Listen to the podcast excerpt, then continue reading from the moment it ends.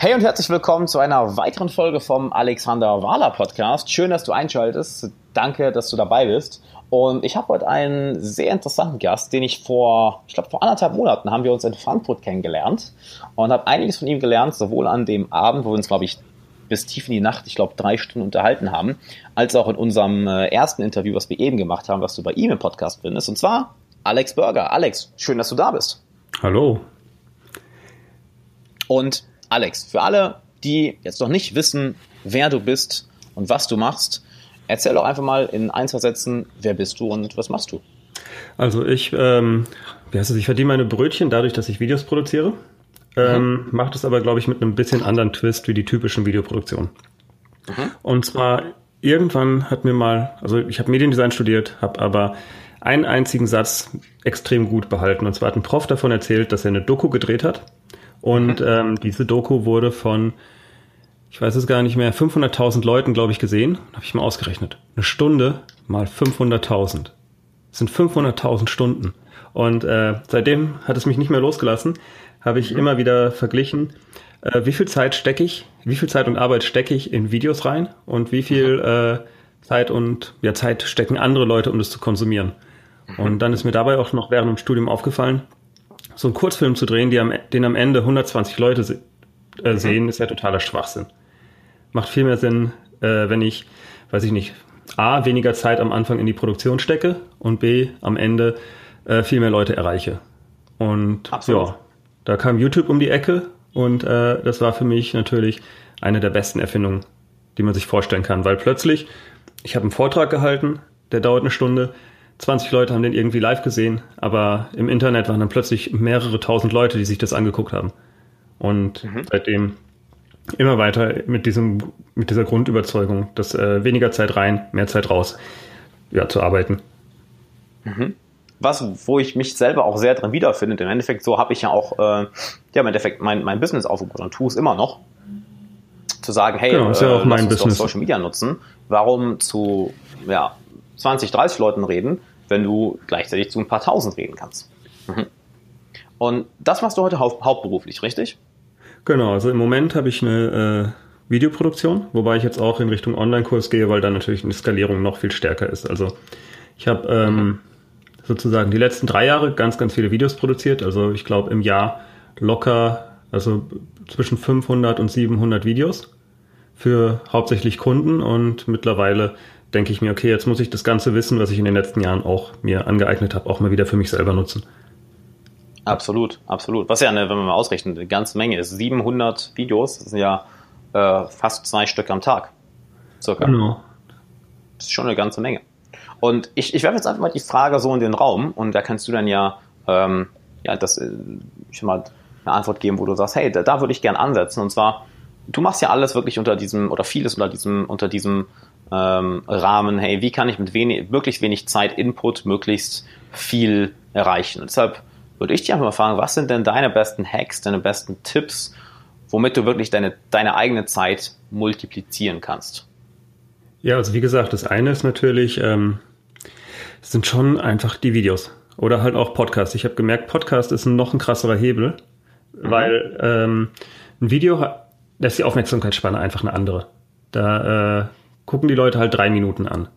Mhm. Äh, ein Podcast, das ist eine Stunde. Da hast du natürlich selbst bei, was weiß ich, 500 Zuhörern hast du plötzlich 500 Stunden, wenn die sich das alles anhören. Ich meine, bei einem drei Minuten Video, da müsste man da schon 20.000 Leute, nee, 10.000 Leute, aber man muss einfach eine deutlich höhere Zahl erreichen.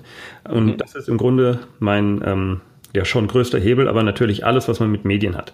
Ich muss auch sagen, ich habe jetzt mal auch durch meinen Podcast viele weitere Sachen untersucht. Also ich meine, es gibt tolle Sachen, äh, wie man automatisieren kann. Mein Newsletter-System ist eine Sache. Sprich, ich kann auch wieder mit Medien und Text ziemlich gut arbeiten. Mhm. Ich setze einmal das, äh, die Webseite auf, habe das Newsletter-System aufgesetzt und dann schickt es täglich, was weiß ich, zwischen, äh, ja, manchmal null, aber meistens so fünf bis zehn E-Mails raus. Automatisch, ohne dass ich was da weiter für machen muss. Mhm. Von alleine gescheite Webseite. Das äh, nimmt man ja heute gar nicht mehr wahr. Aber ähm, auch da, man schreibt einmal die Inhalte da drauf. Wenn man sie mal halbwegs gut optimiert hat für YouTube, äh, nicht für YouTube, für SEO, dann ähm, arbeitet die ja auch jeden Tag für einen. Und ja. da vielleicht auch noch eine wichtige Sache. Äh, ich bin nicht auf Snapchat. Ich bin, mhm. äh, mache kaum was auf Instagram und auch auf Facebook bin ich sehr, sehr schwach unterwegs. Und das hat einfach damit zu tun, dass Facebook äh, keine Erinnerung hat. Facebook mhm. hat zwar einen extrem äh, viralen Faktor. Wenn du heute was produ produzierst, kannst du 10.000 Leute erreichen. Mhm. Aber morgen findet es niemand wieder. Es ist äh, mhm. gar nicht mehr möglich, auf Facebook irgendwas wiederzufinden. Und das heißt für mich, ähm, ist sozusagen eine Investition in einen Inhalt, der auch in zehn Jahren noch eine Relevanz hat, ähm, mhm. deutlich wichtiger und deutlich besser, als etwas zu haben, was jetzt nur heute fliegt. Hm. Und, also du ähm, gehst mit Erzähl. Du gehst mit, du gehst mit deinem, mit, mit deiner Einstellung, hey, wo kann ich wirklich den größten Hebel haben? Wo kann ich wirklich die meiste, das meiste raus und für den minimalen Effekt wirklich so weit, dass du dann sagst, okay, ich werde mich nur auf eine Plattform fokussieren? Es ist ja nicht eine Plattform, sondern nur auf Plattformen, die mir langfristig was bringen. Mhm. Also die ähm, nicht eine Halbwertszeit haben. Instagram ist ein, nicht Instagram, äh, Snapchat, ist es morgen weg. Es ist technisch nicht mal mehr wieder auffindbar für deine äh, Leute. Natürlich mhm. schaffst du dadurch vielleicht eine engere Beziehung zu wenigen Leuten, aber es ist eben nicht mhm. dieser Effekt, den man hat, wenn, äh, so wie die Podcast-Folge, wenn du deinen Server mhm. nicht abschaltest, dann ist es auch in zehn Jahren noch zu finden. Und ich hoffe, es hat auch in zehn Jahren noch eine Relevanz. Also mhm. das vielleicht auch ähm, bei den Büchern, die ich lese. Da mhm. ist auch wieder der liebe Nicolas Nassim Taleb. Inhalte, die schon seit 100 Jahren relevant waren, so wie äh, zum Beispiel Carnegie. Oh, wichtiger Punkt. Wenn die seit 100 Jahren aktuell waren, dann wird es auch in 100 Jahren noch aktuell sein. Ist eine einfach hohe Wahrscheinlichkeit. Bücher, die seit 2000 Jahren gelesen werden, sind wahrscheinlich auch in 2000 Jahren noch relevant. Und das heißt, auch bei dem, was ich konsumiere, ähm, stehe ich fast eher auf alte Sachen, die noch da sind, im Vergleich zu diesen ganz brandneuen. Brandneue Bücher äh, kaufe ich mir fast nie, sondern ich warte immer erst auch ein Jahr ab oder ein halbes und gucke, äh, wird da heute noch drüber gesprochen. Wenn nach fünf mhm. Jahren über ein Buch noch gesprochen ist, dann ist die Wahrscheinlichkeit sehr hoch, dass es eine Bedeutung hat. Wenn das nur ganz kurz ist, dann kann es auch ein Hype sein. Also ich versuche auch da einmal zu unterscheiden, in dem, was ich an Inhalten konsumiere. Ist es Hype oder ist es, äh, ist es äh, was mit Substanz? Hm. Sehr interessant. Das ist ein Konzept, woran ich gar nicht mehr gedacht habe. Also äh, Nassim Taleb bin ich auch großer Fan von und ähm, hatte ich gar nicht mehr daran gedacht, das Konzept. Er sagt das ja auch, dass er nur Bücher liest, die seit hunderten oder tausenden Jahren ähm, ja, existieren. Er geht ja sogar noch einen Schritt weiter, dass er nur Dinge tut oder dass er fast nur Dinge tut, die auch schon seit hunderten oder tausenden Jahren gemacht werden. Ja. Sei es, dass er sagt, okay, äh, welche, welches Essen und welche Getränke sind denn seit hunderten oder tausenden Jahren gibt es die. Beispiel, was er sagt, Wein, Wasser, Kaffee, Tee. Das heißt, diese Dinge werden auch, bis zu einem bestimmten Grad natürlich, einen positiven Effekt auf dich haben. Während neuere Dinge, wie zum Beispiel Softdrinks, Energy Drinks, Dinge, die extrem hoch in Zucker sind, welche es vor, welche eigentlich in Anführungszeichen unnatürlich sind, welche es vor einigen hunderten Jahren nicht gab, welche noch recht neu sind, sie haben noch nicht den Test der Zeit überstanden. Und das ist ja ein interessanter Trend, den wir gerade auch in, in, in, in Bezug auf Ernährung sehen, dass immer mehr Leute gesundheitsbewusster werden und zurück zu alten äh, Verhaltensweisen zurückkehren. Sich also beispielsweise paleomäßig ernähren. Heißt ähm, Fleisch, Gemüse, ähm, Dinge, die, Natur, die, von Natur, die in der Natur von sich aus vorkommen. Also in Anführungszeichen echtes Essen, nichts raffiniertes, nichts, was neu, modern und ja, ich drück's mal so aus, von einer falsch, äh, falsch ist vielleicht ist nicht, nicht das passende Wort, aber in Anführungszeichen falsch ähm, in Bezug auf die, auf die Natur ist. Weil ein Energy Drink wirst du in der Natur nicht finden. Kartoffeln hingegen wirst du in der Natur finden. Ähm, Kaffeebohnen wirst du in der Natur finden. Wobei, Etwas, was sich also bewährt hat. Wobei du natürlich trotzdem noch äh, sozusagen in gewissen Punkten auch sehr gute Upside, also du hast ein sehr hohes Potenzial. Nehmen wir mal eine Chemotherapie. Mhm. Ähm, hm, äh, ist auch nicht in jedem Fall so. Es gibt, glaube ich, auch Krebsarten, wo du dein Leben verkürzt mit einer Chemotherapie. Aber in vielen Fällen ist es so, dass du mit dieser Hightech-Methode vielleicht dein Leben verlängern kannst. Also es gibt, glaube ich, auch Dinge, Klar. wo man jetzt sagen würde, ich nehme das Neueste vom Neuesten. Ich probiere es einfach aus, weil wenn ich nichts tue, sterbe ich. Das ist Klar. sozusagen, wenn die Alternative der sichere Tod ist, dann äh, macht es natürlich äh, Sinn, auch mal die neuesten Sachen auszuprobieren. Ja, oder, bin ich voll, bin ich voll bei dir. Ja.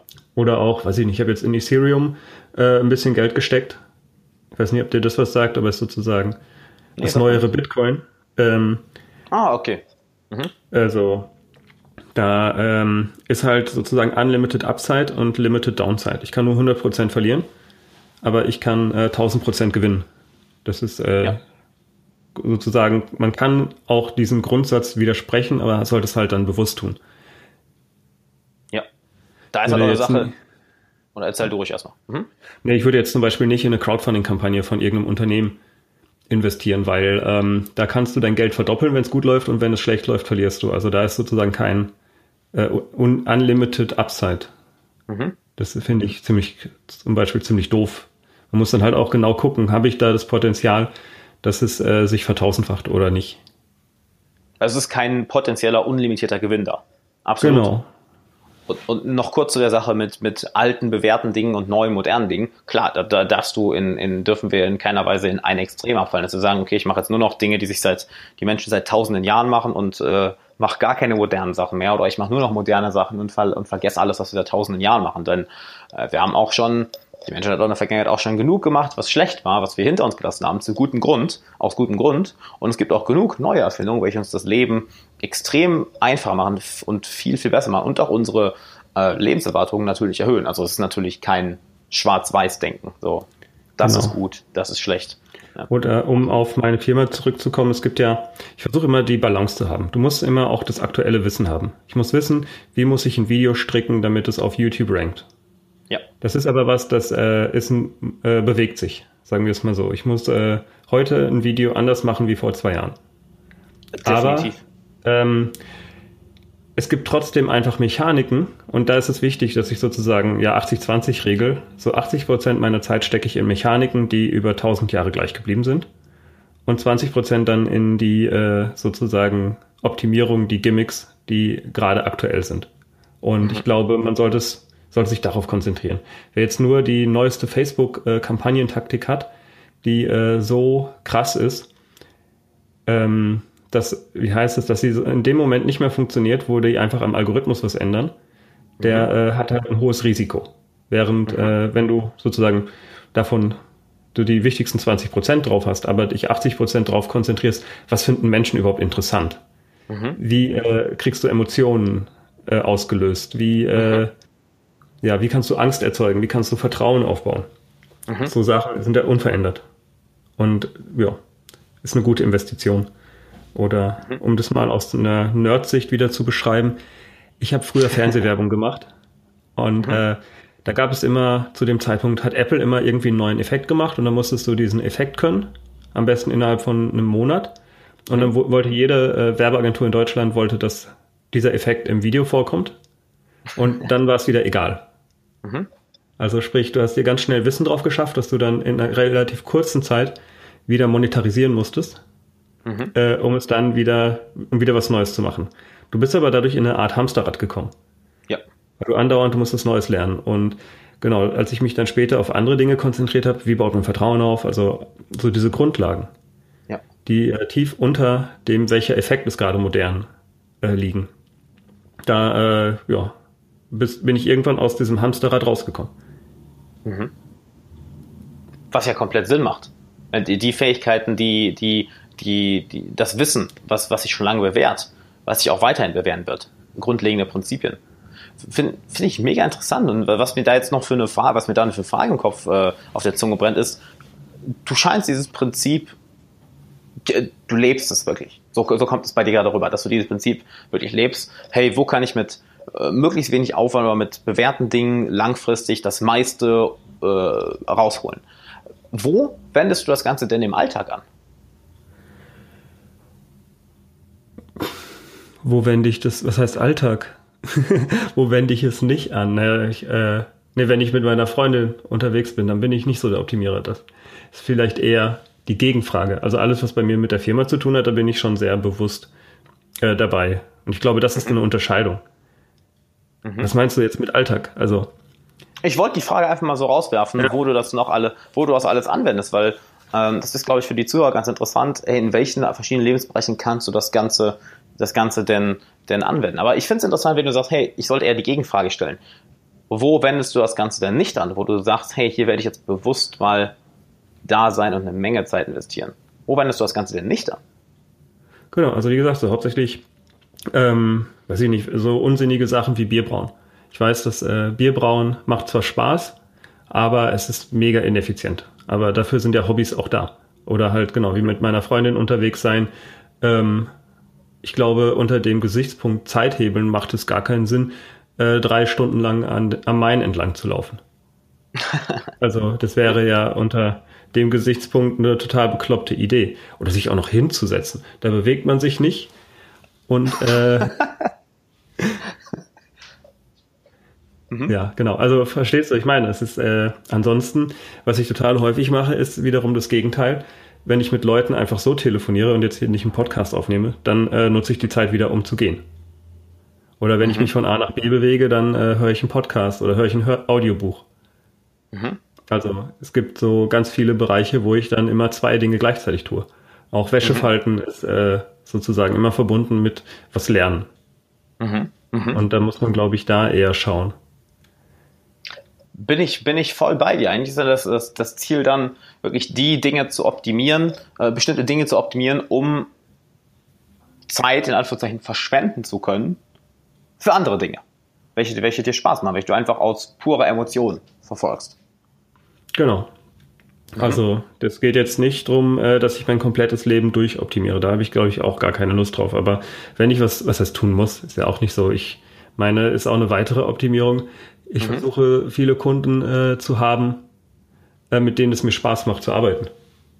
Ja, wichtiger Punkt. So, äh, das ist ja auch schon eine krasse Optimierung. Ähm, oder noch ein krasser Hebel, den ich auch oft nutze. Wenn ich was lernen will, suche ich mir einen Kunden dafür. Also auch wenn ich für mich selber was lernen will, versuche mhm. ich einen Kunden zu finden, den kann ich dann auch mega Rabatte geben, aber nicht destotrotz äh, bekomme ich von dem äh, ja sogar noch Geld dafür, dass ich dasselbe lerne, was ich auch für mich lernen will. Das schreibe ich mir mal eben auf. Das finde ich sehr, sehr cool. Das finde ich sehr, sehr cool. Wie, wie ähm, Multitasking ist schwer. Ja. Ich finde, das sind zwischendurch, ich glaube, ich, ich schreibe äh, bei meinen eigenen Podcasts mehr mit, als wenn ich irgendwie einen, Pod, äh, irgendwie einen äh, Videokurs durcharbeite oder so. Es ist immer viel, viel, viel, viel interessanter, das, das so mitzubekommen. Ja. Ähm, Aber es ist auch ein mega geiler Hebel, oder nicht? Ich meine, ich quatsch mit dir mhm. und wir haben trotzdem beide Content produziert. Also ich lerne Absolut. selber beim äh, Aufnehmen meiner Podcasts eine Menge, habe ja. aber gleichzeitig noch Multiplikation ähm, indem ich das einfach danach veröffentliche. Auch schon wieder so ein krasser Hebel. Weil ich meine, im Grunde genommen, wenn man das so sieht, ich würde auch so mit dir telefonieren. Aber dadurch, dass wir das aufzeichnen, haben wir plötzlich beide Content. Mhm. Absolut. Und weißt du was? Die Frage habe ich mir, durch, die, durch so eine Frage bin ich sogar auf meine aktuelle Karriere gekommen. Ich habe mich vor zweieinhalb Jahren, als ich das Ganze angefangen habe, ähm, als ich mit YouTube angefangen habe, einfach gefragt, ähm, wie kann ich fürs Lernen bezahlt werden. Weil ich mhm. einfach gesagt habe, gut, hey, ich bin in meinen Zwanzigern. Jeder, in jedem Buch habe ich bisher gelesen, dass, dass erfolgreiche Leute dir sagen, hey, deine Zwanziger nutzt sie zum Lernen. Du bist jung, du hast noch keine Ahnung von der Welt, nutze es zum Lernen. Es gibt ja auch das Zitat, in your 20s you learn, in your 30s you, uh, you earn. In deinen 20ern lernst du, in deinen 30ern verdienst du. Und da habe ich mir gedacht, okay, äh, wie kann ich dann einfach die, die, das Ganze so effektiv wie möglich machen, dass ich ich drücke es drücke es mal in den Worten aus, effektiv wie möglich. Wie kann ich denn am meisten Spaß dabei haben? Das heißt, Dinge lernen, die ich lernen möchte und damit auch noch meinen Lebensunterhalt verdienen. Und mein Ziel war dann nicht jetzt irgendwie dann Business draus zu bauen, es war ganz einfach cool, wenn ich damit auf einmal dann irgendwie ein paar hundert Euro habe, das reicht ja schon. Ich brauche ja nicht viel in meinen 20ern. Wofür? Und habe dann die YouTube-Videos gemacht, habe einfach Seminare besucht, Bücher gelesen, Dinge selber umgesetzt, von Coaches gelernt, von Mentoren gelernt, von Freunden gelernt und einfach meine Lektionen aus dem Alltag geteilt. Nichts, an, nicht, nichts anderes. Einfach gesagt, cool, ich teile jetzt einfach, was ich erlebe. Nicht von wegen, hier, ich habe das Leben rausgefunden, haha. Nee, ich teile, was ich erlebe. Und plötzlich sagen Leute, hey, cool, ich kann mich damit identifizieren, können wir zusammenarbeiten. Genau so ist es entstanden. Das ist auch eine, eine, eine Art Optimierung im Endeffekt gewesen. Ja. Genau. Habe ich noch nie so gesehen. Finde ich interessant. Du gibst mir gerade einen komplett neuen, neuen, neuen Frame dafür. Sehr, sehr cool, sehr, sehr cool. Mhm. Ähm, es würde mich mal interessieren, wie bist du eigentlich dazu gekommen, dass du, dass du in, in die Videoproduktion gehst. Ich meine, du sagst ja, du hast vorher fürs Fernsehen gearbeitet, äh, für, TV-Werbung gearbeitet, jetzt hast du deine, deine eigene Firma. Wie ist das alles entstanden? Huh, ganz naiv. Ich glaube, ähm, mit acht, also ich bin in einer Kneipe aufgewachsen. Ähm, meine Eltern hatten Gastro und dann bin ich natürlich als Kind immer da rumgerannt. Und ich war damals, mhm. da ist Michael Schumacher groß rausgekommen, mhm. weil ich großer Formel 1-Fan. Und egal was mhm. ich mache, ich nörde mich da rein. Und habe ich gemerkt, ähm, mhm. ich hatte äh, ab Sachen gewusst, ich kannte die Formel 1-Regeln und alles auswendig schon mit acht Jahren. Und dann hat der Typ im Fernsehen irgendwas gesagt und ich habe gesagt, nein, das stimmt nicht. Hat mir keiner geglaubt. Mhm. habe ich gewusst, okay, Erwachsene glauben alles, was sie im Fernsehen sehen. Und dann wollte ich zum Fernsehen. So ganz naiv. Wow. Wow, das nenne ich mal eine krasse Interpretation. Wie meinst du? Das hat, ja, das, das, der Satz hat mich ja äh, gerade bei, hat mich gerade voll getroffen. Okay, Erwachsene glauben alles, was im Fernsehen läuft. Das, das ist, also das, das war meine acht Jahre Logik natürlich, äh, aber es stimmt schon im Grunde genommen. Ich fand es total krass, dass ich als Achtjähriger Unrecht hatte, obwohl ich es genau wusste äh, dass mhm. es nicht stimmt, was der Typ da sagt. Und das äh, hat mich frustriert. Ich glaube, ich bin, es ist also eher von dem, ich will immer Recht haben.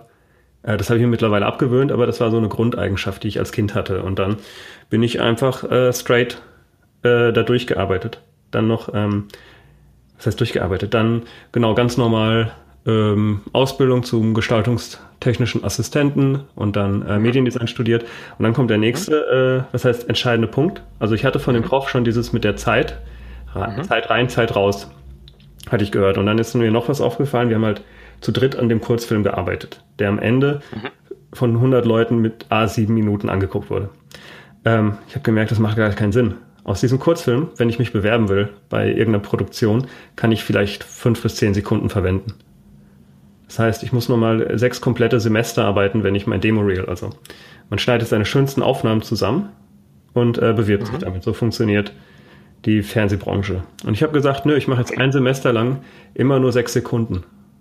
Also ich habe zehnmal mhm. sechs Sekunden produziert statt einmal sechs Minuten. Und ähm, habe dadurch innerhalb von einem Semester dann mein äh, Demo, Demo-Reel zusammen gehabt und habe dann auch angefangen, Fernsehjobs zu kriegen. Das war mhm. da so noch ein entscheidender Punkt. Und dann, äh, genau, wenn man dann aber mal drin ist, da verliert man relativ schnell äh, Bock drauf. Du siehst, da sind einfach mhm. nur ganz viele alte Säcke, die frustriert sind. Also in meinem Fall okay. Leute, die jetzt so alt sind wie ich heute. Aber damals, weiß ich nicht, vielleicht mit zwei, nee, 22, 23 oder so hatte ich, glaube ich, da den Durchbruch schon in die Fernsehbranche. War auch einer der jüngsten. Und ähm, dann hat es mir aber einer, ich habe mich immer gefragt, warum verdiene ich denn mehr, wenn ich Werbung mache, als wenn ich äh, so die Fernsehfilme mache? Mhm. Und dann hat es mir einer gesagt, das, was zwischen der äh, Werbung läuft, ist doch nur Füllmaterial. Und in dem Moment habe ich gesagt, nee, das ist ja scheiße. dann bin ich wieder raus aus dem Fernsehen. Und äh, habe dann erstmal eine Zeit lang rumgeeiert, bis ich dann äh, wieder sozusagen Sinn, äh, den passenden Sinn gefunden habe. Also ich war Facebook-Berater zu der Zeit, nachdem ich gemerkt habe, Fernsehen taugt nicht habe mich da äh, bei verschiedenen Firmen auch durchgeschlagen und jetzt äh, irgendwann war die Technik so billig, dass ich plötzlich alles haben konnte. Und dann ja. habe ich meine eigene Firma gegründet. Also als ich angefangen habe, hat eine Kamera halt nicht, war nicht unter, in, weiß ich nicht, in einer Rotzqualität im Vergleich zu heute, äh, hat eine Kamera trotzdem noch 70.000 Euro gekostet. Das und ist unvorstellbar. Also was, was kriegst du heute für eine Kamera für 70.000 Euro? Kannst du gar nicht mehr ausgeben. Macht gar keinen ja. Sinn mehr. Also ja. äh, du kriegst doch die geilsten Kameras der Welt für 1500. Ja, ja, absolut. Ich meine, und das ist ja das, das, das Faszinierende, was ich so, was ich so unglaublich faszinierend finde an unserer aktuellen, äh, in unserer aktuellen Welt, dass das Machtgefüge verändert sich extrem. Es verändert sich extrem. Die, die, die, die, die, die Macht geht im Endeffekt von den großen Netzwerken weg, sei es jetzt ähm, Fernsehsender, sei es Printmedien, sei es irgendwelche großen Zeitungen, hin zu Leuten wie dir und mir. Dass auf einmal Leute einfach Kameras in die Hand nehmen, ähm, ein Handy in die Hand nehmen und Sachen auf YouTube stellen, auf Facebook stellen, auf Instagram stellen, plötzlich ein paar Millionen Follower haben, plötzlich ein Business darauf aufbauen, daraus aufbauen und, und das ohne großes Team dahinter. Das irgendwie, da müssen keine 100 Leute sein. Äh, das können die, können die meisten alleine. Dann entsteht vielleicht irgendwann mal ein Team aus zwei, drei Leuten. Nur es ist heutzutage ein ein ganz, ganz anderes Machtgefühl entsteht dadurch.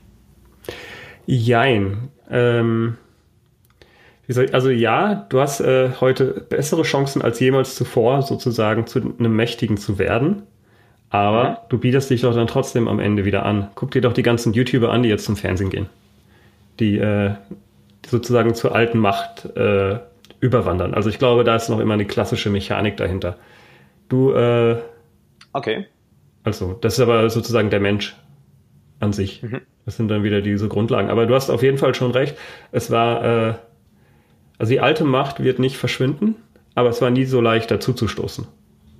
Sagen wir es vielleicht mhm. mal so rum. Und das ist aber auch schon krass, dass wir äh, jetzt in der Lage sind, ähm, uns selber irgendwie, ja, im Grunde genommen, wir können uns aus, an den eigenen Stiefeln, an den eigenen Schnürsenkeln aus dem Schlamm ziehen. Das ist geil. Absolut.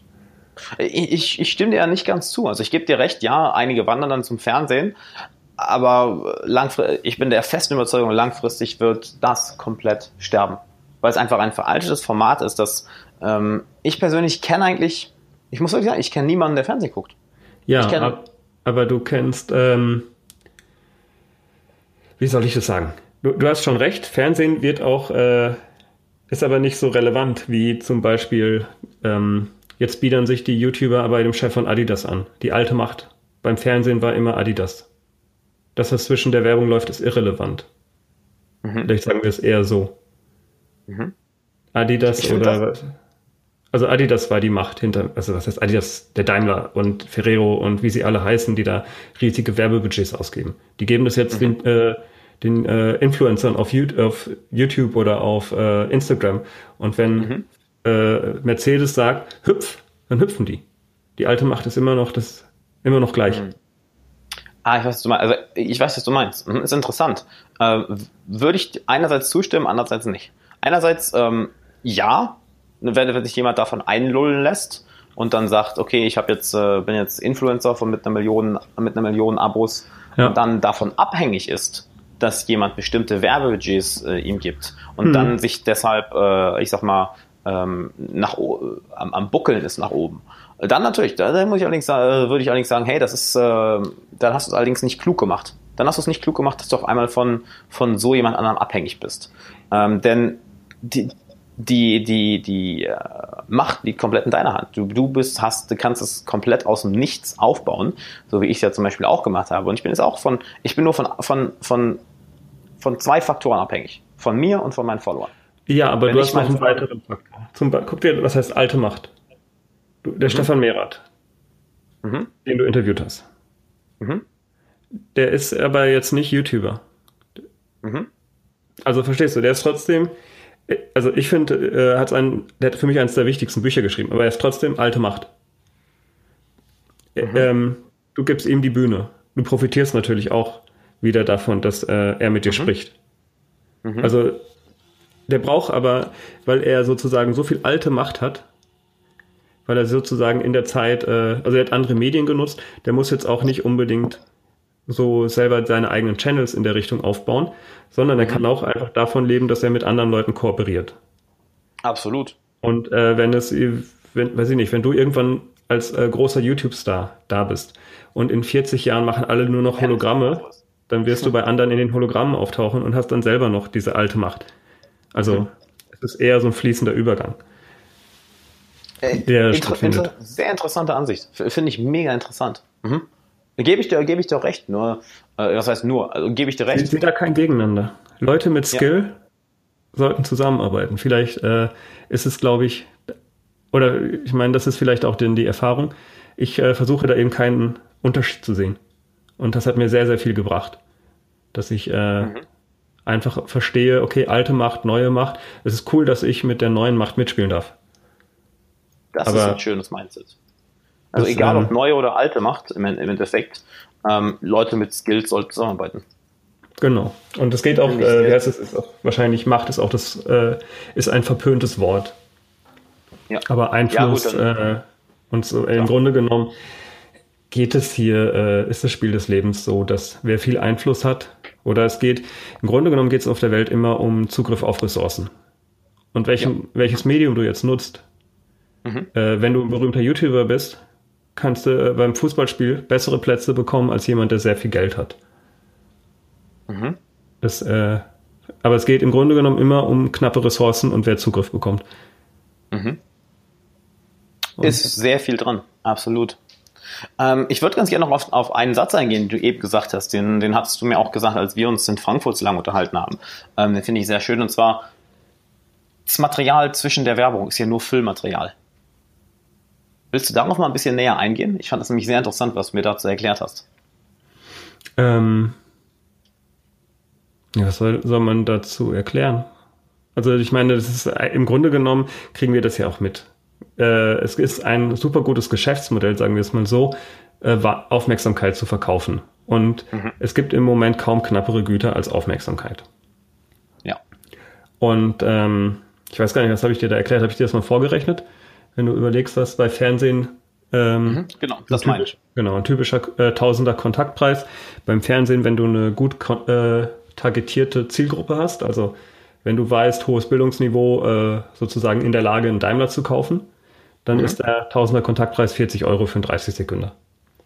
Ja. Und ähm, davon laufen, von den 30 Sekunden hast du in einem typischen Werbe äh, oder pro Stunde hast du, äh, wie heißt es? Ich glaube, 30, äh, 20 Werbespots, also 20, 30 Sekunden, 40 Euro pro, pro 1000 Leute, bist du dann bei 800 Euro für 1000 Leute.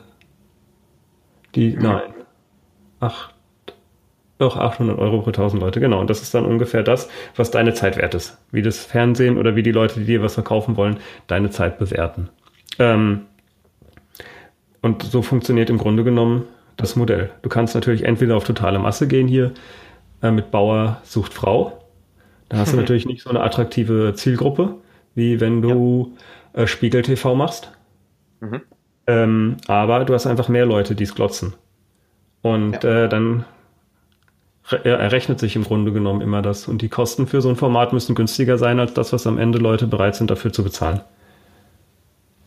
Ja, das war, das war für mich so ein kleiner Jaw-Drop, wo ich auch sagte, holy shit, habe ich noch nie wenn, so gesehen. Und wenn du das nochmal anschaust, Fußballspieler, mhm. äh, so ein Fußball, also warum verdienen die so viel? Es hat genau damit zu tun. Dass die Leute ja. natürlich, äh, also wie heißt es, die gucken sich das Spiel an, da ist ein Werbeblock ja. dazwischen, da ist äh, Trikotwerbung auf der Brust. Und ja. ähm, wenn es 20 Millionen aber gucken und man auch wieder diese äh, Tausender Kontaktpreise einfach mal da reinrechnet, dann kommen da schon ganz schöne fette Summen zusammen. Also yeah. bei 20 Millionen Publikum und äh, was hatten wir da ausgerechnet? Das sind über 20 Millionen Euro, die da für so ein äh, WM-Finale alleine an zwischen, also für die Werbeblocks dazwischen gezahlt werden. Und dann kommt noch die Trikotwerbung und alles, was drumherum damit zusammenhängt, zusammen. Und dann hat man einfach ganz, ganz schnell diese hunderte Millionen zusammen, die ein Fußballspieler oder die so eine Mannschaft verdient. Weil so viel Aufmerksamkeit, weil sie können aus dem Nichts so viel Aufmerksamkeit generieren. Was ja auch genau das ist, was äh, Gary Vaynerchuk zum Beispiel die ganze Zeit predigt. Halt das, das, was du ja gerade auch schon angesprochen, das wertvollste Gut, was wir heute haben, oder eins der wertvollsten Güter ist Aufmerksamkeit. Weil jeder, jeder will einen Teil deiner Aufmerksamkeit. Und du kannst so zerstreut werden durch, durch Social Media, durch, durch äh, Werbung, die überall läuft, durch Fernsehen, hm. durch, durch, durch, durch Zeitungen, durch äh, Ads und Werbung, die überall geschaltet ist. Jeder will deine Aufmerksamkeit. Soll ich jetzt mal eine brutale Ge äh, Sache, womit ich mich beschäftige, reinwerfen? Was ist äh, denn, gerne. wenn die Automation weiter fortsetzt? Ich denke, mhm. du und ich, wir werden in der Lage sein, dort noch äh, Modelle zu haben, die ähm, irgendeine Wertschöpfung schaffen. Mhm. Aber was ist mit Leuten, die äh, im Moment, was weiß ich, Taxi fahren? Die werden mhm. so schnell von einem selbstfahrenden Auto ersetzt. Und wenn sie dann nicht in der Lage sind und willig, was Neues zu lernen, ja. ähm, dann werden, ja, was heißt, werden sie, hm, die Schere wird weiter auseinandergehen. Ist jetzt auch nicht, äh, also ich bin nicht schuld daran. ich habe aber auch keine Antwort darauf dass es wirklich, ich glaube, passieren wird, dass ähm, unsere Gesellschaft sich in produktive und nicht produktive Menschen aufteilt. Und entweder finden wir einen Weg, wie man äh, viel mehr Menschen produktiv macht. Mhm. Und du musst ja schneller und besser arbeiten können als ein Roboter. Das ist, mhm. äh, früher ist es passiert. Ah, da, da würde ich was anderes zu sagen, aber erzähl das mal. Okay, aber früher ist es sozusagen, äh, früher war die Körperkraft entscheidend, bis die Dampfmaschine kam. Ja. Das ist sozusagen ja. Industrialisierung gewesen. Dann mhm. äh, sind wir mehr in den Dienstleistungssektor gegangen. Da war mhm. ähm, entscheidend sozusagen kognitive war das Entscheidende, dass du in komplexen Situationen Entscheidungen treffen kannst. Aber Autofahren heißt ja auch in komplexen Situationen Entscheidungen treffen. Ist jetzt mhm. äh, nicht so viel Muskelkraft erforderlich, sondern auch Denkkraft. Ja. Jetzt mit AI, ähm, was bleibt dann noch als sozusagen nächstes Domizil, was jeder lernen kann? Mhm. Jetzt bin ich gespannt. Mhm. Äh, erstmal äh, sehr geil, dass du das Thema ansprichst. Ich finde es schön, wie wir durch die Themen kommen, die jetzt da sind. Und definitiv, das ist ja eine Sache, die auf jeden Fall kommen wird. Ob, ob wir wollen oder nicht. Es wird kommen. Wir haben ähm, äh, automatisierte Checkouts an Supermärkten bereits. Äh, wir haben inzwischen äh, Drohnen, die uns Pakete liefern. Wir haben selbstfahrende Autos. Wir haben Roboter, welche ja, ähm, welche, welche in Fabriken arbeiten und äh, wo eigentlich kein Mensch mehr anwesend sein muss. Und es ist auch schön, ähm, um ähm, wie hat er das gesagt? Auf, ich war vor ein paar Monaten bei Tony Robbins, äh, ein Business Mastery Seminar, wo am vorletzten Abend ein Vortrag äh, war von vier, fünf Stunden, wo jemand, wo, äh, ich habe den Namen vergessen, äh, ich habe leider den Namen vergessen, muss ich nachher nochmal noch mal schauen, wie der hieß. Ähm, er hat ein Buch geschrieben, ähm, Did God Create the Internet? Äh, werde ich, werde ich auch, werde ich auch mal, keine Sorge, ist nichts Religiöses, nein, nein, keine Sorge. werde ich auf jeden Fall in die Shownotes packen, das Buch. Und ähm, er hat davon geredet, dass es äh, in der Zukunft in jeder Fabrik nur noch zwei Mitarbeiter geben wird. Nämlich einen Mann und einen Hund. Und zwar der Mann ist dafür, ist, ist dafür da, um dem Hund Gesellschaft zu leisten. Und der Hund ist dafür da, dass der Mann die Maschinen nicht anfasst. Und da sind wir natürlich bei der absoluten Automatisierung, dass der, dass der Mann ja nicht irgendwo, irgendwo rum, rumfummelt, dass es schön die Maschinen automatisch laufen und äh, ja, der Hund leistet, ist halt einfach da, der Mann leistet ihm Gesellschaft, der Hund sorgt dafür, dass er nicht die Maschinen anfasst. Und jetzt kommen wir zu dem Punkt. Ähm, es wird auf jeden Fall kommen, dass das Ganze so automatisiert wird und du hast da was extrem Wichtiges. Ach, ich wollte erstmal darauf eingehen mit, mit den Robotern. Ähm, da sehe ich etwas anders. Es geht nicht darum, dass wir besser sind, sondern dass wir andere Fähigkeiten haben und andere Dinge können als Roboter. Beispiel ähm, Kreativität, emotionale Bindung. Ja. Da sehe ich zum Beispiel eine sehr, sehr, große Chance. Wenn wir zum Beispiel in der Gesundheitsversorgung vieles automatisieren können, mhm. haben wir plötzlich mehr Zeit für Patienten, haben plötzlich Ärzte und Krankenschwestern mehr emotionale Ressourcen, mehr ja. zeitliche Ressourcen und können sich viel, viel enger und genauer um die Leute kümmern, was natürlich auch ja. zu du, mehr Menschlichkeit führt. Ich gebe dir absolut recht, aber müssen wir dann nicht die Schule jetzt möglichst schnell kicken? Oh ja, da bin ich absolut bei dir. Ich bin sowieso jetzt mal da äh, irgendwas lostreten. Weil das ist ja das, was du in der Schule am wenigsten lernst. Du lernst eigentlich, du wirst ja gerade auf äh, die Arbeitswelt äh, darauf vorbereitet, dass du die schlechtere AI bist. Ja. Oh, das ist schön. Oh, das schreibe ich mir auch schön auf. Das ist sehr schön gesagt. Ja. Absolut. Das ist ja auch, das ist auch echte Intelligenz machen die artifizielle. Das ist ja echt krass. Bitte? Nochmal. Das habe ich Die machen aus echter verstanden. Intelligenz äh, machen sie artifizielle. Du wirst sozusagen degradiert eigentlich. Und ja. Also wie gesagt, ich sag, äh, ich denke auch, wenn wir ähm, uns darüber bewusst sind, was da kommen wird, dann ist es wieder eine ganz andere Sache. Aber meinst du, der 50-jährige Taxifahrer ähm, ist auf einmal in der Lage, äh, jemanden Beistand zu leisten, der einen schlimmen Moment hat? Also manche ja, die werden kein Problem haben, manche nicht. Mhm. Da bin ich, da stimme ich dir, da stimme ich dir zu. Also einen, Krankenschwester ja ist einer der wichtigsten Berufe. Das wird, äh, ist mhm. sozusagen top qualifiziert. Oder auch du. Du stellst dir auf andere Menschen ein. Jeder, der sich damit mhm. beschäftigt, wird kein Problem haben. Aber diejenigen, äh, die einfach nur Roboter-Dinge tun und dazu äh, auch Banker. Banker sind so geliefert. Das wissen sie nur noch nicht. Oder auch das mhm. Ganze. Du glaubst gar nicht, wie viele Manager gerade durch Trello ersetzt werden. Und das ist erst der Anfang. ja, wir, wir nutzen sogar Trello selber im Team. Ja, wir hast du einen Manager? Was, was lieferst ja. du an Output? Vor fünf Jahren hättest du noch einen Manager gebraucht. Ja. Das nee, muss man wir, liefern, wir machen das alles im Team. Wir machen das alles im Team. Jeder hat seine Aufgaben, die werden bei Trello eingetragen, abgecheckt. Jeder kann mit dem anderen kommunizieren darüber, ähm, ja. Notizen eintragen. Absolut, absolut. Genau, du brauchst äh, Prozesse und Trello. Oder was heißt Trello? Aber in Zukunft hast du noch geilere Tools, die noch ein bisschen mehr Automation machen, aber Trello ersetzt einen Manager. Mhm. Ja, bin ich voll bei dir. Und da ist auch die Sache, ich, äh, wo wir nochmal bei der Schule sind. Ich habe ja selber schon oft meine Meinung geäußert. Ich bin absolut kein Fan von der Schule. Ich war keiner und bin immer noch keiner, weil ich der Meinung bin, eigentlich alle, fast alle Fähigkeiten außer Lesen, Schreiben, Rechnen, äh, die ich im echten Leben brauche, habe ich mir neben der Schule angeeignet. Und da ist die Sache. Wir haben ein ver unglaublich veraltetes Schulsystem. Unglaublich veraltet. Was, was, was wie du es eigentlich gerade gesagt hast, halt Fabrikarbeiter ausbildet. Eine, eine, eine niedrigere, in Anführungszeichen, Intelligenz. Ich erinnere mich da ein schönes Beispiel, was ja auch Nassim Talib in seinem Buch schreibt, dass er, was hat er nochmal studiert? Hat er, hat er BWL studiert gehabt? Nee, hatte, Der war doch Investmentbanker wahrscheinlich. Genau, er hatte irgendwas mit Finanzen auf jeden Fall studiert und hat dann ja gesagt, gut, ich bin vorbereitet und geht an die Börse und merkt plötzlich, dass alles, was er gelernt hat, komplett nutzlos hier ist. Dass er sogar Dinge entlernen musste, verlernen musste, weil sie ihm falsch beigebracht wurden, weil sie in der echten Welt nicht so funktionieren, wie es in der Theorie erzählt wird. Dass er dann gemerkt hat, wow, okay, äh, die Welt funktioniert nicht so, wie es mit einer in, der in der Uni gesagt wurde. Das ist alles nur theoretisch, doch die Praxis sieht ganz, ganz anders aus. Das ist ein schönes Beispiel, was mir dazu einfällt.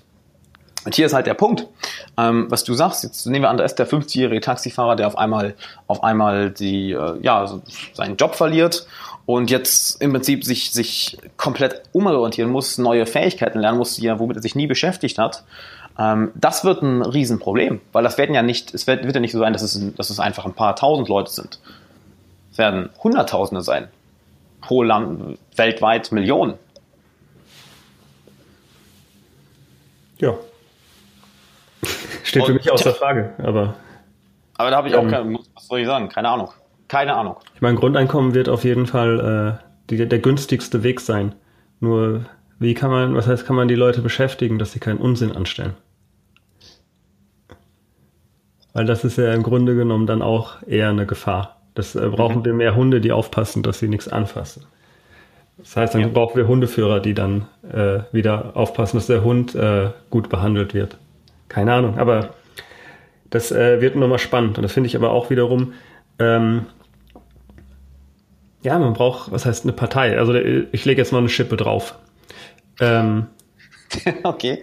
Also das Parteiensystem, oder mhm. ich habe mich, ich habe mich da echt lange mit beschäftigt. Du hast eigentlich zu jeder Kommunikationsrevolution äh, hast ja. du äh, eine neue Art der Politik gehabt. Fangen wir mal ganz früher an.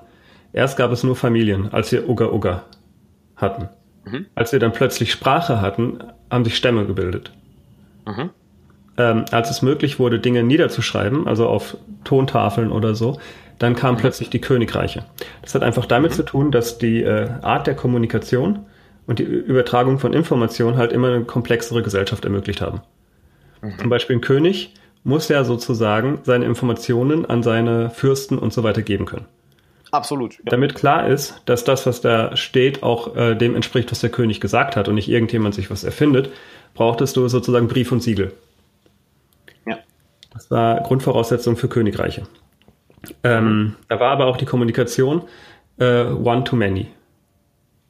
Ja. Dann äh, kam die Buchdrucke, kam die Buchdruckerei ähm, dazu. Das hat plötzlich ermöglicht, dass äh, die Texte wichtiger wurden als derjenige, der sie verfasst hat. Mhm. Äh, das Buch konnte ohne den Autor leben, weil es genug Kopien davon gab. Das hat dann zu Gesetzestexten geführt, was unsere Parteiendemokratie, wie wir sie gerade haben, ermöglicht hat. Mhm.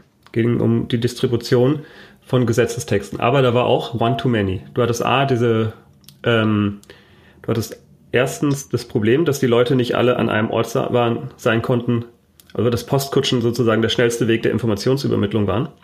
Mhm. Und dadurch brauchtest du auch die Parteien oder du brauchtest die Vertreter. Und äh, heute haben wir auf einmal Echtzeitkommunikation und in beide Richtungen. Many to many. Mhm. Jeder redet mit jedem. Und äh, ja. unser politisches System ist immer noch Buchdruck. Hm, das heißt, ähm, die Frage, A, A, es gibt keine Partei, die im Moment sich überhaupt an die Themen, die auf uns zukommen, rantraut. B, ist es für mich fraglich, ob es überhaupt möglich ist, dass im Parteiensystem es es geben kann. Weil theoretisch äh, müsste, hm, da ist eines meiner Lieblings, was heißt Gesetze, Shirky's Law. Wenn du Clay Shirky noch nicht gelesen hast, dann solltest du doch noch mal ein Buch lesen. Ähm, willst du, willst du mir mal ein, zwei Bücher nennen? Also mir sagt, oder mir sagt das jetzt gar nichts. Mir sagt ähm, gar nichts. Okay, ich kann nicht, äh, wie heißt es? Here Comes Everybody und äh, Cognitive Surplus. Also mhm. sprich dadurch, dass wir, äh, wir haben auf einmal geistige Ressourcen über, also über, äh, überzählige geistige Ressourcen, dadurch, dass wir so viel automatisieren können.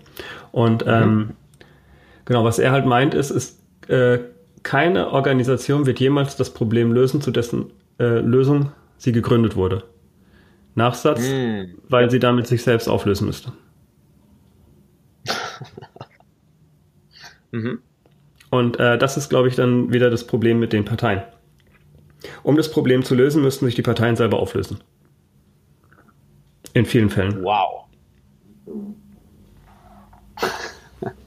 Das finde ich sehr, sehr schön, was du gesagt hast. Erinnert mich direkt an, an, ähm, an, an im Endeffekt die Entwicklung deiner eigenen Persönlichkeit. Äh, ich lese gerade eins meiner Lieblingsbücher von Jed McKenna. Äh, das ist eine Trilogie, The Spiritual Enlightenment Trilogie, äh, Trilogy.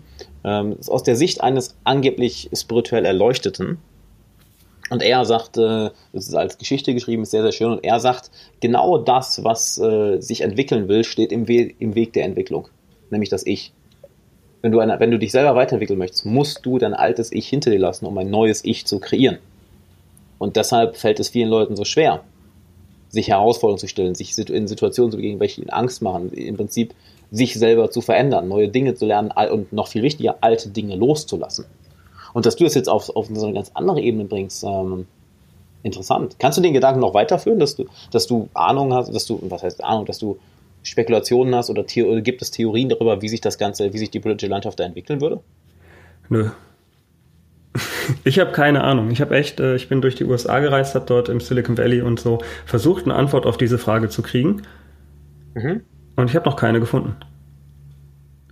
Also es ist ja, wie gesagt, ist ja auch nur meine These, aber sozusagen die Geschichte lehrt uns, dass immer wenn die, ähm, wenn die, äh, wie heißt es, wenn die Medien sich geändert haben, die Kommunikation sich geändert hat, dann hat sich unsere Grundstruktur verändert. Also ich gehe davon aus, dass wir irgendwann Welt sind. Mhm. Ähm, so wie wir gerade EU werden, es ist gerade, du merkst ja schon, durch EU rein oder raus, äh, es zerbricht. Äh, ja. Brexit und auch was mit Trump passiert. Das mhm. hat aber auch damit zu tun, dass äh, sozusagen das System hat bis hierhin sehr gut funktioniert. Ja. Und äh, der Zerfall geht erstmal natürlich wieder zurück. Das ist jedes Mal so. Du versuchst ja. erstmal zurück zu dem, was du kennst. Ja. Aber eigentlich müssen wir was Neues finden. Und das ist, äh, ist ich habe noch keine Ahnung, was dieses Neue sein kann, weil es eben niemand gedacht hat, weil es noch niemand gemacht hat, weil wir es einfach nicht wissen. Aber ich gehe davon aus, dass wir das Thema äh, Nation aufgeben werden. Interessant. Also ich bin bald, ich bin, bist du Deutsch? Ich bin nicht Deutsch. Okay, also ich identifiziere mich schon, identifiziere mich schon als Deutscher. Ich finde, hier ist es ziemlich geil. Wir haben es ziemlich gut, wir kriegen es ziemlich gut hin. Aber ich bin Mensch. Ich bin mehr Mensch als Deutsch. Mhm. Und vielleicht bin ich auch irgendwann, ich meine, da kommt auch schon der nächste Punkt, ähm, dass wir so viele Vegetarier und Veganer haben, hat doch damit auch zu tun, dass wir uns auf einmal bewusst werden, dass wir Lebens äh, Lebewesen sind. Mhm. Also ist die nächste Ebene. Mhm. Früher konntest du dir nicht vorstellen, dass jemand äh, in einem anderen Stamm dieselben Rechte hat wie du. Oder in einer anderen Familie dieselben Rechte hat wie du. Das ist doch für uns mhm. jetzt vollkommen klar. Wir sind ja auch mhm. mittlerweile so weit, dass jeder Europäer für uns in unseren Augen dieselben Rechte hat. Und ich bin ganz ehrlich angepisst, dass ich in der Schweiz nicht dieselben Rechte habe. Mhm. Also das ist für mich total komisch. Also verstehst du, wie sich das immer weiterentwickelt hat? Ist eine sehr, ist eine sehr interessante Sicht. Nächste, der nächste Punkt ist also, dass wir wirklich auch akzeptieren, okay, Mensch ist Mensch und dann Lebewesen ist Lebewesen. Ist dann wiederum, das ist jetzt äh, ganz weit in der Zukunft. Aber ja. Weil wir sind ja, ja noch nicht mal bei Mensch ist Mensch, aber ja. nichtsdestotrotz deutet sich da diese Entwicklung auch schon an.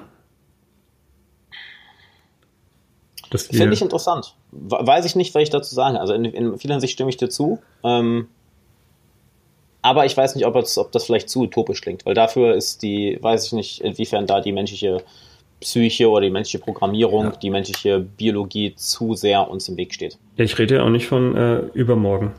Mhm. Und es besteht auch immer die Gefahr, dass wir wieder einen Schritt zurückgehen. Was ja nicht, äh, nicht zum ersten Mal so wäre. Genau. Absolut. Also von daher, vielleicht muss es eine Katastrophe geben, damit wir danach wieder den Kopf gewaschen haben. Vielleicht, Wo ich sogar leider sagen muss, ähm, häufig brauchen wir Menschen, eigentlich brauchen wir Menschen das fast immer. Weil, siehst mal aus, aus Privatleben, wann veränderst du wirklich was in deinem, in deinem Leben, wenn du den alten Zustand nicht mehr aushalten kannst oder wenn du vor einem Abgrund stehst?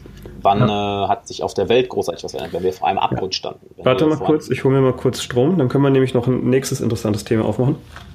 Ja, bitte, bitte. Ich habe auch äh, mein MacBook eben schon ans Ladekabel gepackt. Finde ich übrigens sehr interessant. Ich hätte nicht erwartet, dass wir jetzt durch, durch so viele Themen durchgehen, dass wir bei äh, im Endeffekt Zeitoptimierung anfangen und irgendwie jetzt zu künstlicher Intelligenz gekommen sind und zu, zu, jetzt zur Politik. Ich hoffe, es ist interessant für dich, lieber Zuhörer. So, da bin ich wieder. Dass wir da ich, ich rede, habe so lange mal weitergeredet mit, mit, okay. mit, mit, unseren Zuhörern. Hoffe, dass das ist äh, eine Sache, die, die, die interessant für dich ist, weil ich finde, das ist ein sehr, sehr geiler Flow gerade, wo wir uns hinentwickeln. Mhm. Aber ich lasse dich das mal reden. Du hast gesagt, du hast noch, sogar noch einen, äh, wolltest noch einen anderen Input. Genau, mit dem Thema Krisen. Ähm, mhm. Wenn, äh, wie heißt es, neurologisch, was passiert, wenn du eine Krise hast? Er, nee, mhm. nicht erstmal neurologisch, was passiert so?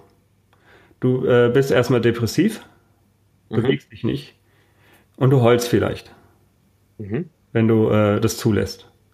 Mhm. Ähm, das Depressivsein verhindert einfach, dass du einen Weg weitergehst, äh, der falsch ist. Du hast es schon identifiziert als falsch. Dein Körper mhm. sagt, gibt dir das Signal, mach nicht weiter so. Blockiert also ja. deine Energie. Blockiert einfach. Also du wirst einfach am, bleib zu Hause, bleib im Bett liegen. Ja. Ist in dem Fall, wo du weißt, der Weg ist falsch, ist es die beste Strategie, einfach Energie sparen. Mhm. Depression ist da, um deine Energie zu schonen. Äh, das zweite ist, wenn du rumholst, dann passiert Folgendes im Gehirn. Ähm, es lösen sich alte, äh, es werden Hormone dabei ausgeschüttet. Und das löst in deinem Gehirn alte neuronale Verbindungen. Mhm. Das heißt, du kommst erstmal überhaupt, dein, dein Gehirn wird plastischer, wenn du verzweifelt bist und weinst. Wow, okay. Und diese Plastizität, also das Plastische, ermöglicht dir wieder neue, äh, neue Taktiken zu entwickeln. Also es hat äh, auch wirklich eine Funktion. Und es ist gut, wenn man das sozusagen zulässt, weil dann, nur dann, wenn du einfach alles unterdrückst und es einfach mit Medikamenten dich betäubst und dann es durchziehst zum Beispiel, dann entsteht, passieren beide Entwicklungen nicht. Das eine ist Energiesparen und das zweite ist neue Strategien ermöglichen. Weil im Endeffekt Lernen ist ja nichts anderes, außer dass Dinge, die man oft wiederholt hat, einem irgendwann sehr leicht fallen. Ja, klar. Genau, und das ist, äh, finde ich, sehr, sehr spannend in dem Zusammenhang. Eben mit diesen Krisen. Die, deshalb kommt die Entwicklung auch häufig mit Krisen, weil du erst dann überhaupt, also nicht nur emotional, sondern auch einfach körperlich, ganz äh, Atome in deinem Körper ermöglichen das erst, dass du dich veränderst. Das ist extrem cool. Ich habe das von, von einer, also ich, äh, was ich so interessant finde, weil den Prozess kenne ich ja vom Coaching. Also den kenne ich von mir selber und das ist im Prinzip das, was, was bei, bei Coaching eigentlich die ganze Zeit passiert. Teilweise, äh, teilweise Weinklienten, teilweise, ähm, äh, wenn wir irgendwelche Blockaden auflösen und äh, das Ganze und sich dadurch ihr Leben verändert. Das ist häufig infolge von eben einer Depression oder von einer Frustration oder von einem Zustand, der sich nicht weiterzuentwickeln scheint.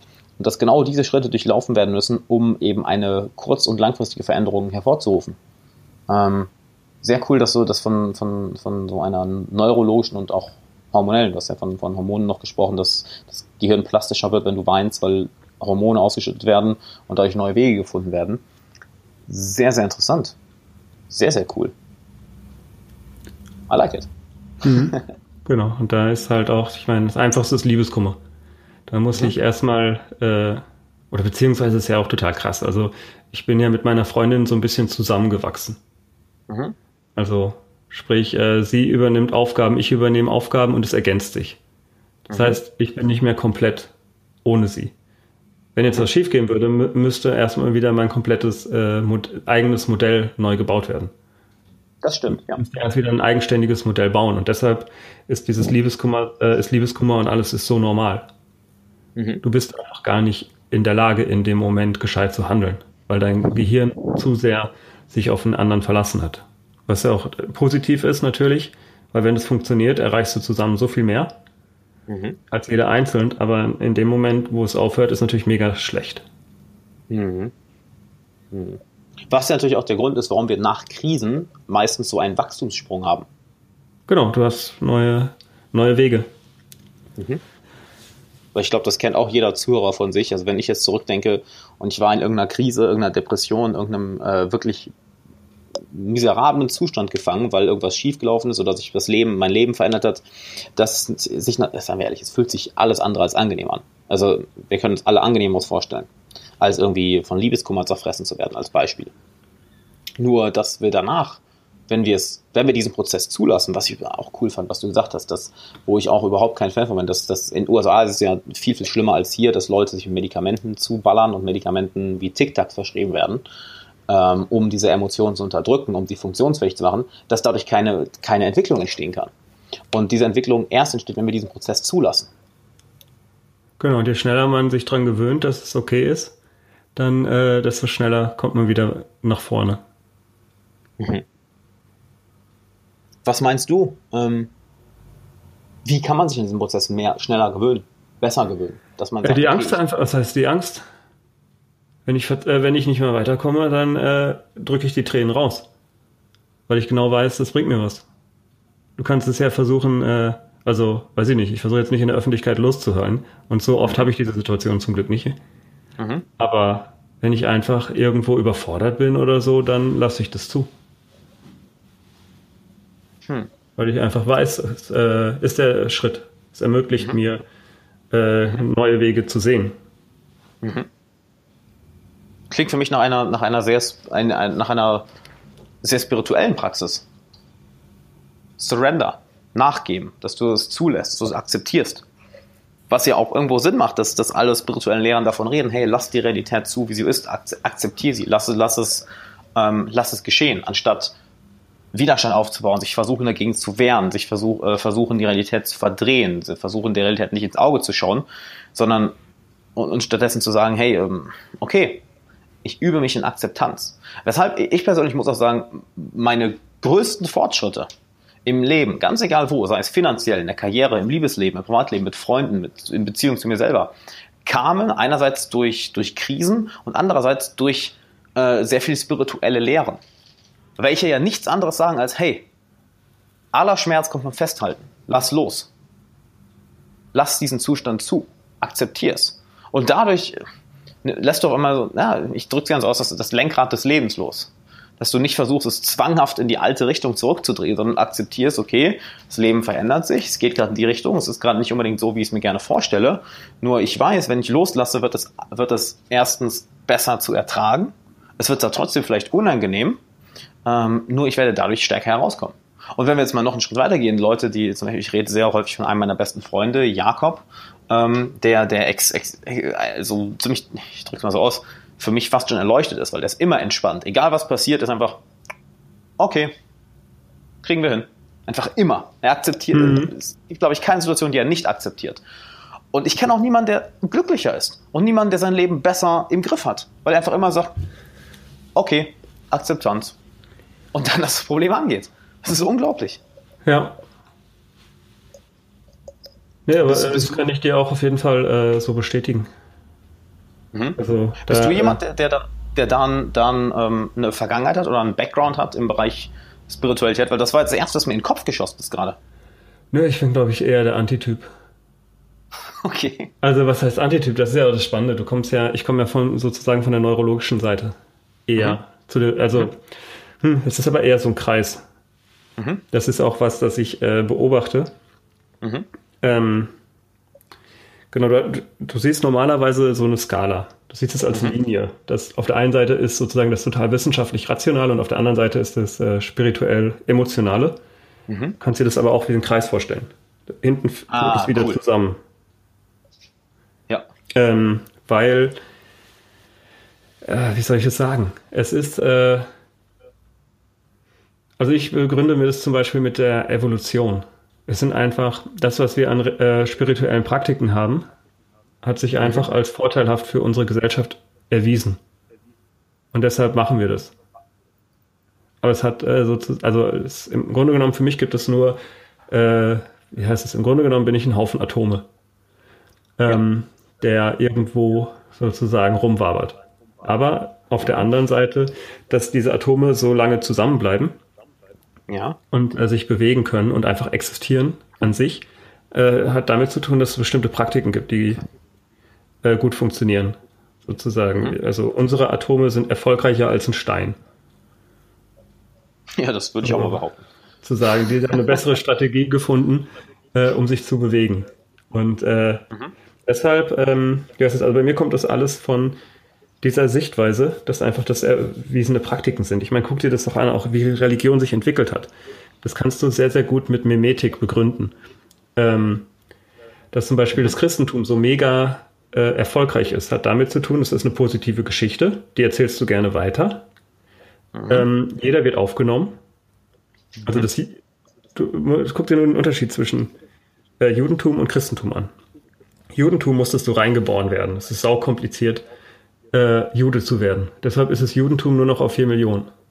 Oder was ist das, 12 Millionen, keine Ahnung. Aber eine sehr, sehr kleine Gruppe. Christentum mhm. musst du nur irgendein Christ muss dir Wasser über den Kopf schütten. Schon, wenn du sagst, mhm. du, willst, du willst Christ sein und dir schüttet jemand Wasser über den Kopf, bist du Christ. Die Aufnahme ist extrem, die, äh, die Hürde ist extrem niedrig. Du hast positive mhm. Geschichten, die du gerne weitererzählst. Ähm, auch du hilfst deinem Nächsten. Das ist äh, das wichtigste Mem oder die wichtigste Geschichte im Christentum. Dadurch fühlen sich natürlich alle Menschen positiv und als Gruppe. Willst du kurz erklären, was, was, was ein Mem ist und Memetik, nur für die Leute, die es vielleicht nicht kennen? Okay, also Meme sind, äh, ja, es sind im Grunde genommen das, also Gene, kann ich das voraussetzen, ja, oder? Ja, Dass man Genetik kennt. Also, was, ist, was, was sind Gene? Fangen wir, fangen wir bald ganz bei den Basics an. Nein, ich überspringe das mal. Also Gene äh, sind sozusagen die Baupläne für uns und Meme basieren auf demselben Konzept. Du hast Ideen, ähm, die können sich von sozusagen Geist zu Geist weiter bewegen. Mhm. Ähm, mhm. Gute Ideen oder nicht gute Ideen, gut angepasste Ideen werden eher verbreitet. Und es gibt aber auch da die Grundlage, dass sich Ideen, die zu unserem Überleben geführt haben, dass sie besser funktionieren. Zum Beispiel da ja. vorne äh, ist ein Säbelzahntiger, renn weg. Das ist eine Botschaft, die sich extrem schnell weiter verbreitet, weil sie einfach früher überlebenswichtig war. Oder auch, wir müssen jetzt Essen holen. Es gibt eine Krise. Das sind einfach Geschichten, die schon immer gut funktioniert haben, weil wir überlebt haben, wenn wir die weitererzählt haben. Ja. Der Thomas ist ein Blödmann, der isst dir immer deine Eier weg. Ist ein Mem, das hat sich verbreitet. Also auch Lästern ist memetisch äh, überlebenswichtig gewesen. Und ähm, genau, auch Religion eben. Das sind auch wieder Geschichten, die sich sehr gut verbreitet haben. Dieser Typ aus äh, äh, Nazareth, der Wunder gewirkt hat, ist natürlich eine tolle Geschichte, die sich die Leute gerne erzählt haben. Und du hast aber trotzdem auch halt Kulturpraktiken, die dann äh, dabei helfen, ähm, ja, einfach neue Leute dazu zu gewinnen. Mhm. Und äh, ich meine, wie cool ist es denn? Du kommst irgendwo hin und weil da Christen sind, die bieten dir erstmal Essen an. Und dann erzählen sie dir Geschichten von diesem Jesus-Typ. Wie hoch ist denn die Wahrscheinlichkeit, dass du sagst, ey, cooler Verein, will ich Mitglied werden? Extrem hoch. Wahrscheinlich sehr hoch. Ja, genau. Klar. Und das ist einfach mimetisch sehr stark gewesen. Und auf der anderen Seite stecken da auch extrem viele Anleitungen drin. Also sprich, ähm, warum sollst du kein Schweinefleisch essen? Weil es dich krank macht. Ich weiß nicht. Okay. Also das ist im Judentum extrem stark, weil es sich, du musst unterscheiden, das Judentum hat sich ja extrem stark im Mittelmeerraum ähm, ausgebreitet. Und äh, mhm. du hast eine viel schnellere Verbreitung von Keimen in Schweinefleisch als jetzt im Rindfleisch. Du wirst vom, Rindfleisch, äh, vom Schweinefleisch äh, krank. Und deshalb wurde das in der Religion mit eingebaut, dass du kein Schweinefleisch essen sollst. Ähm, das Christentum hat sich viel, viel stärker äh, in äh, Italien, also äh, sozusagen, wurde sehr, sehr stark verbreitet über das Römische Reich. Der Ausgangspunkt ist ja im Grunde genommen nicht Israel. Also ist schon ein Ausgangspunkt, aber es ist stärker verbreitet bei uns. Äh, weil das Römische Reich dort ähm, das als Staatsreligion irgendwann aufgenommen hat. Und mhm. äh, im 300, 300 nach Christus oder so wurde das sehr, sehr stark dort verbreitet. Und dort war es nicht mehr notwendig, dass du kein Schweinefleisch isst. Weil dort äh, war Schweinefleisch nicht so gefährlich wie jetzt äh, sozusagen 10 Grad Außentemperatur höher. Und äh, da stecken einfach ganz, ganz viele ähm, Handlungsanweisungen drin. Du sollst niemand töten. Du sollst nicht die Frau deines Nachbarn begehren. Ähm, oder auch, dass Frauen Kopftücher tragen sollen. Im äh, Koran steht nicht, Frauen sollen Kopftücher tragen, sondern schütze dein Haupt vor der Sonne. Ist so die wörtliche Übersetzung. Da geht es einfach darum, hol dir keinen Sonnenstich. Hol dir keinen Sonnenbrand.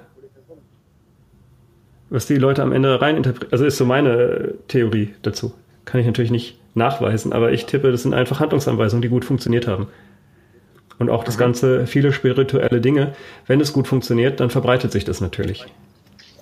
Was ja irgendwo Sinn macht, wenn wir jetzt mal zu Nassim Talib zurückgehen, der sagt, hey, äh, guck dir an, was seit Jahrtausenden Jahren sich bewährt und schau dir an, wie lange diese Religionen schon, äh, schon, schon ja, ja, existieren. Da bin ich, also da bin ich, äh, ich bin auch gerade am spekulieren, so da bin ich überhaupt kein Profi drin. Ich finde es so interessant, die Idee mal ein bisschen weiter äh, zu, zu, er, zu erforschen ähm, dass sich dadurch auch bestimmte Religionen, Glaubenssätze, Kulturen, äh, Glaubensnetze, äh, meine ich nicht Sätze, äh, sich mehr bewährt haben als andere. Weil wie viele mhm. Religionen haben wir nicht mehr, haben wir vergessen, sind äh, zurückgeblieben, sind ausgestorben, sind äh, ja heute nicht mehr bekannt. Sind ja. unglaublich interessant. Wenn Religionen einfach sagen, du darfst, äh, wie sind wir da hingekommen vom Spirituellen, dass das ein Kreislauf ist? Das ist auch, auch interessant. Wir haben mal bei Hebelzeit angefangen, sind jetzt hier. Aber erzähl ruhig erstmal. Hm? Nee, also was, da habe ich, glaube ich, auch gar nichts mehr dran zu ergänzen. Doch, es gibt äh, Religionen, die äh, A, keine, also es gab Religionen, wo die ja. äh, Grundglaubenssätze sind, du darfst keine Kinder haben und es darf auch keine neuen Mitglieder geben. Ja gut, die gab es dann mal, die Religion. Genau, die gab es, weil deren äh, Memetik einfach ungeeignet war, um äh, lange zu überleben. Du darfst keine Kinder haben und es darf keine neuen Mitglieder geben. Wer hat sich denn das ausgedacht? irgendeine äh, Religionsgemeinschaft in den USA. Also es war eine Christ, es war eine Abtrennung von der von normalen Christen.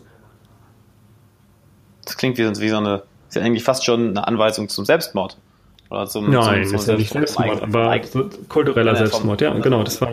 Das meine ich. Das meine ich. Nicht, nicht von dir selber natürlich, sondern Selbstmord vom eigenen Stamm, von der eigenen Kultur. Genau. Das interessant. ist, äh, interessant. Deshalb funktioniert, ist Amerika ja auch äh, so stark die nehmen ja einfach alles auf. Das ist auch wieder äh, dieselbe Mechanik. Oder beziehungsweise waren sie so stark, weil sie jetzt nicht mehr alles aufnehmen. Mhm. Also wenn was du übrigens, was, was ein Konzept ist, was, ich, was mich in den letzten Monaten, Jahren immer mehr interessiert, äh, menschliche Kultur. Da ich ja auch schon einige andere Kulturen gesehen habe und erlebt habe, wie sich äh, eben, wie du es jetzt, jetzt auf Religion bezogen hast, durch den kulturellen Hintergrund, was für Regeln herrschen in dem Land, was äh, wird als normal angesehen, was als abnormal, ähm, was sind gängige Umgangsweisen, wie, wie verhalten sich Menschen untereinander, die, ähm, die, die, das, das Zusammenleben enorm verändert, also brutal verändert, je nachdem, was in der mhm. jeweiligen Kultur normal ist. Deutschland ist ein Land mit relativ wenig Charme. Relativ wenig Charme. Ja. Erklär das mal. Ähm, naja, es gibt FKK-Strände. Hast du äh, Problem damit, in die Sauna zu gehen? Wirst du da rot? Nein. Also da schon allein, dass man so seinen Körper zeigt, aber auch, wenn jemand einen Fehler äh, macht, dann weist du ihn darauf hin. Mhm. Das ist äh, sozusagen an vielen Punkten ist es äh, zu spüren, dass in Deutschland sich die Leute nicht so sehr schämen. Ich meine, äh, wenn ein Chinese, wenn du sagst, hey, das ist aber eine scheiß Idee, der würde in Grund und Boden versinken. Da wird keine Kritik geäußert. Deshalb ist aber auch keine so starke Warn äh, Weiterentwicklung oder so eine schnelle Weiterentwicklung möglich. Wir haben so fehlerfreie Produkte, weil wir uns sagen, hey, die Idee ist aber nicht gut. Also wir haben vielleicht andere Nachteile durch unsere Kultur. Aber es äh, ist aber auch ein Vorteil. Also hat alles, es gibt nicht die perfekte Kultur. Und es kommt immer darauf an, wofür. Aber wenn du einfach extrem gute Produkte bauen willst, extrem hohe Qualität, dann ist es gut, wenn jemand sagt, hey, das ist aber scheiße. Ja. Wow. Ich, ich glaube, die, die, die, die, die Aha-Momente im Podcast heute kann ich gar nicht mehr zählen. Das war gerade auch so, oh, shit. Ja, macht Sinn. Macht irgendwo Sinn. Absolut. Was vielleicht auch daran äh, darauf zurückzuführen ist, wenn wir jetzt an die USA denken. Ich, ich habe es in keinem Land, fand ich es einfacher, ähm, Kontakte zu knüpfen und ein Netzwerk aufzubauen. Aber Irgendwo. ist es dort einfacher, äh, ja, es ist klar, aber ich glaube, es ist oberflächlich. Absolut. Ja, das kann so, ich bestätigen. Die sagen immer, hey, kannst gerne bei mir wohnen. Und wenn du dann fragst, hey, kann ich bei dir wohnen? Dann, äh, wer bist du? und, äh, so schlimm hatte ich jetzt zum Glück nicht, so schlimm zum Glück nicht. Also. Aber ja, es ist. Äh, in Deutschland, wenn dir das jemand gesagt hat, dann ist es so. Mhm. Verbindlichkeit zählt bei ja, uns wiederum. Das stimmt.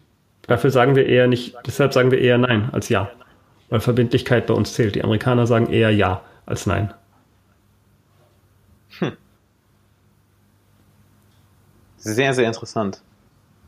Alex, ähm, ich würde so langsam mal Schluss machen, weil wir haben, ja, wir haben jetzt schon zwei Podcasts. Hm. Ja, wir haben jetzt zwei Podcasts ineinander aufgenommen für, für alle, die jetzt äh, ähm, mal bei Alex vorbeischauen wollen, kann ich sehr empfehlen. Der Hebelzeit-Podcast. Haben wir zuerst äh, eine einstündige Folge aufgenommen, jetzt nochmal hier eine Stunde. Eieiei, oder sogar über eine Stunde schon. Ja, vielleicht machst du zwei ähm, Abschnitte raus. So. Ist ja auch der Mega-Hack, den gerade alle machen auf Podcast. Naja, ich meine, nee, nee, nee. Ich glaube, ich mache einen Podcast draus. Was ist das denn? Zwei Hack, zwei, zwei Teile. Aber Alex, ähm, möchtest du denn an die Zuhörer noch etwas äh, abschließend mitgeben? Wo findet man dich und welchen abschließenden Gedanken, abschließenden Gedanken möchtest du den Zuhörern gerne mitgeben? Ich glaube, ich habe gerade Zuschauern gesagt, ich meine Zuhörer. Ja, ist ja egal. Ähm, abschließender Gedanke, boah, weiß ich nicht, wir haben ja genug Gedanken gehabt. Äh, diskutiert einfach mehr über so Themen. Und wenn ihr eine Idee habt, wie man diese großen Probleme lösen kann, äh, immer raus damit. Also ja. großes Problem meine ich, was könnte die nächste Gesellschaftsform sein? Wäre mal wieder eine spannende Frage. Wir leben zwar in der Zukunft, aber wir, haben, wir gucken nicht weiter als fünf Jahre. Das ist äh, sehr, sehr interessant. Und ähm, ansonsten hebelzeit.de, da kann man mich finden. Oder ja doch, Hebelzeit ist eigentlich eine ganz gute Anlaufstelle. Ich habe so ein paar Online-Kurse, wo ihr mal so ein paar Grundlagen über Video machen lernt, aber die findet ihr auch von dort ausgehend wahrscheinlich. Müsst ihr halt, euch halt ein paar Folgen anhören. Ihr, äh, da weise ich dann immer drauf hin und ihr hört ja Podcast. Von daher. Kann ich auch sehr empfehlen. Alex ist ein sehr cooler Dude, sehr viel von dir gelernt. Äh, sowohl als wir in Frankfurt gequatscht haben, sowohl in unseren äh, Telefonaten, sowohl als auch jetzt im, in den beiden Podcasts. Alex, danke, dass du da warst. Lieber Zuhörer, danke, dass du da warst. Und dann wünsche ich äh, dir noch einen wunderschönen Tag. Ja, macht's gut. Hey, Alexander Wahler nochmal hier. Vielen, vielen Dank, dass du bei dieser Podcast-Folge dabei warst. Ich hoffe, du konntest einiges mitnehmen. Und wenn du einen Freund kennst, der genauso viel daraus mitnehmen würde, dann teile diese Folge doch gerne mit ihm. Plus, lass gerne eine Bewertung und ein Abo für den Podcast da. Das hilft uns enorm. Und zum Schluss habe ich noch zwei Sachen für dich. Zum einen mein 90-minütiges kostenloses Online-Training, wo ich dir genau zeige, wie du es schaffst, jede Person sofort in deinen Band zu ziehen und dir deinen Traumfreundeskreis aufzubauen, ohne dabei nervös zu sein, dich verstellen zu müssen oder oder auf Dutzende Menschen zuzugehen. Klick dafür einfach auf den Link in der Beschreibung. Und wenn du eine Frage an mich hast, die ich in einem zukünftigen Podcast beantworten soll, dann schick mir doch gerne eine Mail an fragen.alexanderwala.com. Du findest die E-Mail-Adresse auch nochmal in den Shownotes, genauso wie den Link zum kostenlosen Online-Training. Dann bedanke ich mich nochmal, dass du dabei warst. Ich hoffe, du konntest einiges mitnehmen und bis zur nächsten Folge. Ciao.